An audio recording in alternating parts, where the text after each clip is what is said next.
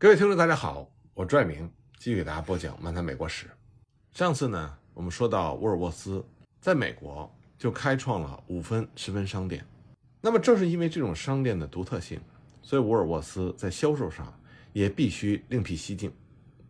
他从一开始就大胆地使用红色，他陈列了大量的红色首饰。一九零零年呢，他又规定他所有属下的商店都要采用鲜红的门面，然后呢，使用。金字和金色的造型，来吸引大众的眼球。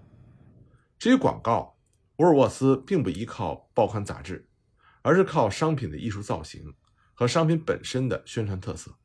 沃尔沃斯在二十世纪初曾经对他商店的经理们说：“不，你们不需要通过叫卖来吸引顾客，这个方法对于我们来说太陈旧了。但是你们却要让顾客不知不觉的就被拉进你们的商店。”你们要用漂亮的橱窗陈列把他们吸引进来。他们进来之后，你们要让他们看到橱窗里的商品在柜台上应有尽有。请记住，我们的宣传广告是我们的橱窗陈列和柜台。带有价格标签的商品实际上是自行销售的，售货员唯一的任务就是包装商品和找钱。这就是沃尔沃斯能够保持低成本、低价格的诀窍。因为他可以雇佣低工资的年轻女孩子，而且效果很好。刚开始的时候，他们每周工资为一美元五十分。一八九二年，沃尔沃斯写信给他的商店经理们说：“我们雇佣的人员必须是廉价的，否则我们就不能出售廉价的商品。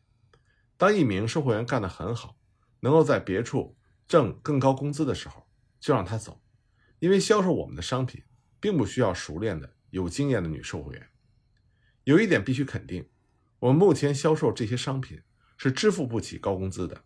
我们的售货员应该知道这一点。同时呢，沃尔沃斯也叮嘱他的经理们，要把商店办成集市，人们可以走遍整个商店，也不会有人催他们买什么东西。就这样，沃尔沃斯的商店迅速发展起来。一九零零年，他的年销售额超过了五百美金。五年之后呢，销售额又翻了三番。因为他的销售对象已经发展到了中产阶级，之后他甚至跨过了大西洋，在英国办起了连锁商店。一九一三年，沃尔沃斯的事业达到了巅峰。一向崇尚朴实无华、直截了当，认为他的五分和十分商品本身就是广告的沃尔沃斯，建造了一座历史上最为壮观并起着广告作用的建筑。美国总统威尔逊在按了电钮之后。纽约市当时世界上最高的可以住人的建筑——沃尔沃斯大厦，就此灯火通明。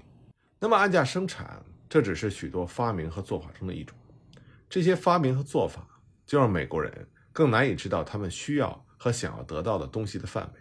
使商品价格低廉的每一步，是否会在某种程度上把人们越弄越穷呢？因为这会拉开他们新滋长的欲望和能够满足这种欲望的能力之间的差距。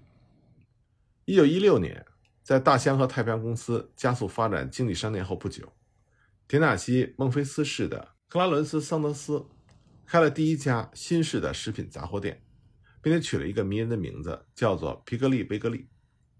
它的新颖特点是，它整整占了一层楼，顾客从旋转栅门进去，好像走进了迷宫，只能按照预定的路线在里面转来转去。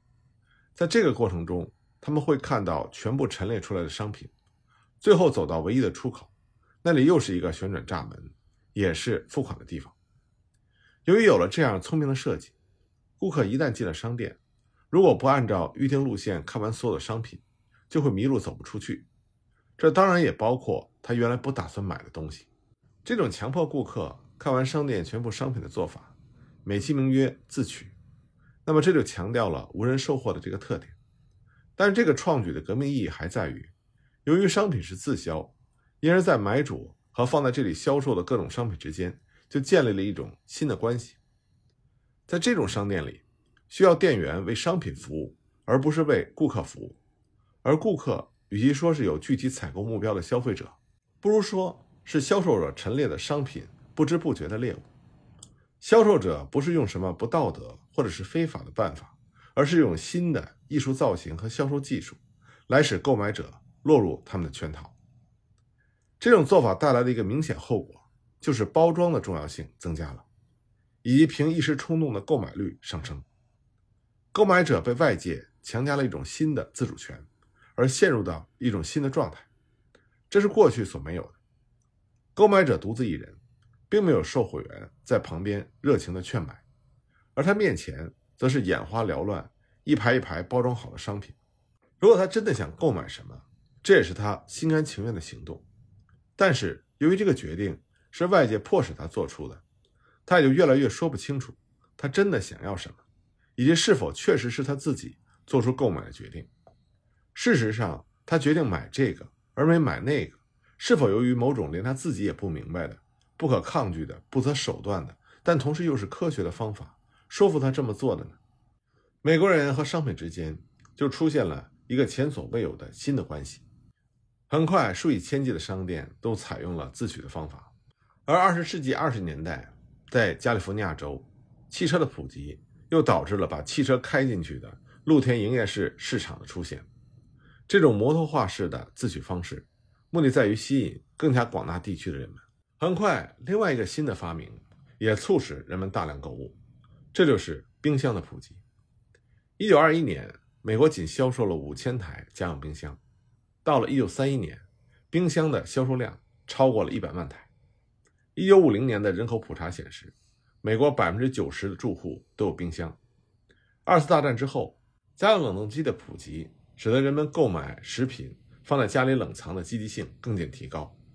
到了一九七二年，三分之一的美国家庭都有了冷冻机，而销售上的自取的主意也得到了进一步的发展。有些聪明的商人想出了其他办法，在消费者和各种商品之间建立起更新的、更为直接的关系。一九三四年十月。沃尔格林公司在佛罗里达州的坦帕市开设了第一家当时称之为“超级杂货店”的商店。那么，当时这家公司的介绍是这么说的：“这是一种革命性的新型的杂货店，它不仅面积大，可增加好几条售货线，而且把商品从传统的展览橱窗中拿出来，放在敞开的货架上，顾客可以观看，可以触摸，可以选购。这种新型杂货店的成功。”为老式的街头拐角的小杂货店敲响了丧钟。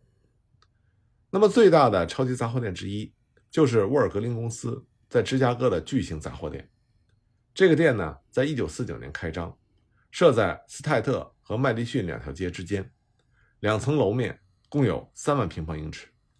沃尔格林呢，被称之为现代化美国杂货店之父。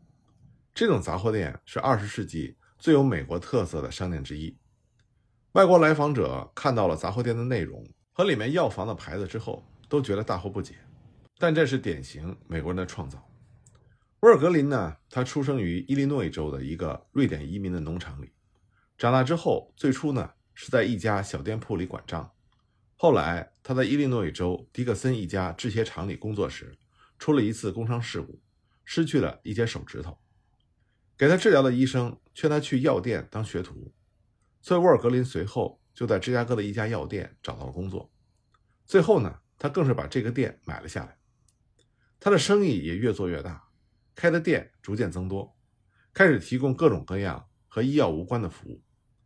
他在店里的冷饮小卖部设了午餐柜台，其后呢，又制作以沃尔格林为商标的冰激凌和糖果。沃尔格林的药店就变成了什么都卖的老式杂货铺的现代化的形式。一九一六年的时候，沃尔格林有七家店。到了一九二七年，他已经有了一百多家店。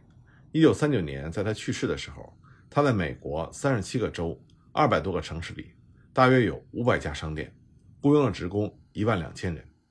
随着美国销售业的蓬勃发展，越来越多新的概念出现了。那么，今天已经风靡全球的超级市场、超市 （supermarket） 这种商业理念，在二十世纪三十年代开始建立起来。超级市场呢，把自取方式、现金交易、货物种类广泛、高销售额这几种特点结合了起来。大约在一九五零年，超级市场在生意上的概念是指年销售额在五十万美金以上的商店。最早适用超级市场这种售货体制的，并不是大的连锁商店，而是一些独立的经营者，因为他们改变经营方式比较方便。大约在一九三七年。大西洋和太平洋公司开始把其小型的经济商店逐步改变为超级市场，而超级市场巨大的营业额更是他们革新创造的又一个机会。像1940年，他们试用玻璃纸包装鲜肉，从而开创了食品销售的一个新的时代。大象和太平洋公司分别在各地把他们的三四家小商店合并为一家超级市场。1930年的时候。这个公司有一万六千家左右的小商店，到了五十年代初，这些商店已经合并为四千家左右的超级市场。其他大的食品连锁商店也朝着这个方向发展。超级市场和杂货店一样，它的发展远远超越了原先的营业范围，而且随着新的商品推销技术的发展，两种消费共同体就会出现重叠和交错，而顾客自选商品，这就让消费者。购买食品杂货、五金商品、家用吸尘器、洗漱用品出现了前所未有的共通性。消费者购买商品，他们信得过的是他们从未谋面的商人的承诺和他们熟悉的包装样式，以及他们所信任的遍布全国的商标，而并不是实际卖东西给他们的人。这和过去已经完全不一样。那么，19世纪后期，美国庞大的铁路网再加上其他因素。就把边远地区的农民及其家庭也拉进了新的消费共同体。造成这种情况的是一种新的美国体制，这就是邮购商店。邮购这个词也是美国的创用语，适用于零售商和商品目录，从二十世纪初开始得到普遍的运用。南北战争结束的时候，根本就不存在什么百货公司和百货公司产生的消费共同体，但是仅仅五十年之后。这些公司的顾客就剧增到了好几百万人，这是一场从一般的店铺发展到邮购公司的运动。邮购公司有上百万的顾客分散在全国各地，他们带着渴望的心情翻阅着五六百页生动的广告，或者等待邮包的到来。这几百万顾客相互从来没有见过面，但是出于某种原因，他们又是相互依赖。这就生动说明了美国如何从移民和创业者。聚集一处，相互直呼其名的社会，迅速发展成为消费共同体遍布各地、素不相识的人购买同牌商品的国家。在这其中呢，美国的农民特别需要共同体，因为美国生活中的某些具体情况使他们不能和邻居住得很近。1862年的宅地法规定，占地定居者要住上五年才能够完全获得产权，因此呢，美国农村生活具有和欧洲农村。很不相同的特点。欧洲的农民，大家是住在一个村庄里，每天出外到各自的地里去耕作；而在美国呢，即使每个占有宅地的居民只有很基本的一百六十英亩的土地，而且实际上周围的土地已经被其他人所占，但是往往各农户之间的距离起码有半英里。实际上，很多定居者占地一般都是多于一百六十英亩的，还有些地段留作建学校之用，还有大量的空地。被东部的投机者所遗弃，这样就造成了美国农村邻里之间隔阂的原因。由于各地的气候地形的差异，农民之间隔阂的程度也有所不同。大西北各州，像南北达科他州和内布拉斯加州，大草原上孤寂的生活就使得爱交际的人们难以忍受。乡邻之间很少来往，一是因为农舍之间相隔得太远，二是因为人们之间缺乏共同的语言，他们过去的经历很不相同。无从谈起。来到新大陆的时候，他们相互又不认识，而他们的工作和生活方式也没有办法让他们接近起来。往往由于原来的国籍不同，他们之间就更加疏远了。当时在草原上新建的各州里，很多农民和农家妇女都得了精神病，这基本上是因为隔阂造成的。那么有些人就建议，唯一的解决办法就是放弃分散的农舍，把农民集中在村庄里居住。但是到了十九世纪八十年代，美国的农村已经定型，不可能改变了。连接美国西部广大地区的铁路以其特有的方式出现了。美国建设铁路和欧洲不太一样，像在欧洲、英国等地，建设铁路一般是为了把两个城市连接起来，来担负起早已有人居住的地方的大量的交通运输任务。可是十九世纪的美国，铁路的修建往往是漫无目的的。通常是希望以此来吸引人们来居住，将来铁路为他们服务。如果美国铁路不是以这种时序倒错的方式建设的话，也许就不可能把居住分隔的农民吸引过来，成为城市居民消费共同体的一份子。南北战争结束之后的岁月里，铁路以一种惊人的速度发展起来，遍及西部各地。1865年的时候，美国全国有3万5千零85英里的铁路，其中只有3272英里位于密西西比河以西。到了1890年，全国的铁路线总长已经达到了19万9876英里，其中呢，密西西比河以西的铁路线长达6万2473英里。也就是说，在25年里，美国全国铁路线总长增加了一倍多。但是西部仍然人口稀少，大片地区的每平方英里平均人口仍然在两个人以下，而西部几乎没有一个州的每平方英里平均人口数。达到当时美国全国的平均标准，那就是每平方英里二十一点二人。到了一九一零年，美国铁路的总长度已经是世界铁路总长的三分之一，可人们还在不断的修筑铁路。在一九一六年到一九六零年期间，几乎每年都要废弃一些铁路，废弃的要比建成的多。而在这个期间，总的运行线路实际上正在下降，这就证明了在美国早年间。人们热衷于扩张，而且过于乐观的精神。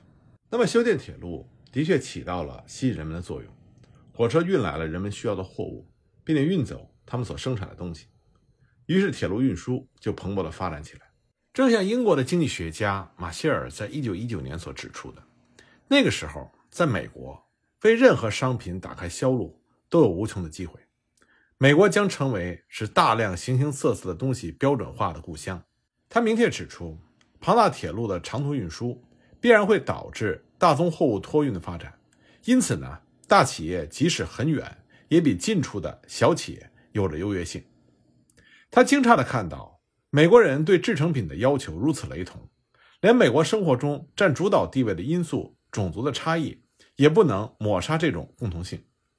尽管在感情上、生活方式上，甚至是职业上，斯堪的纳维亚人。和意大利人大相径庭，美国本地人和波兰人也是截然不同，但他们却会成为几乎是同样商品的买主。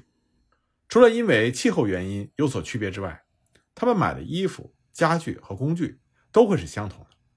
这就是我们所说的消费共通性。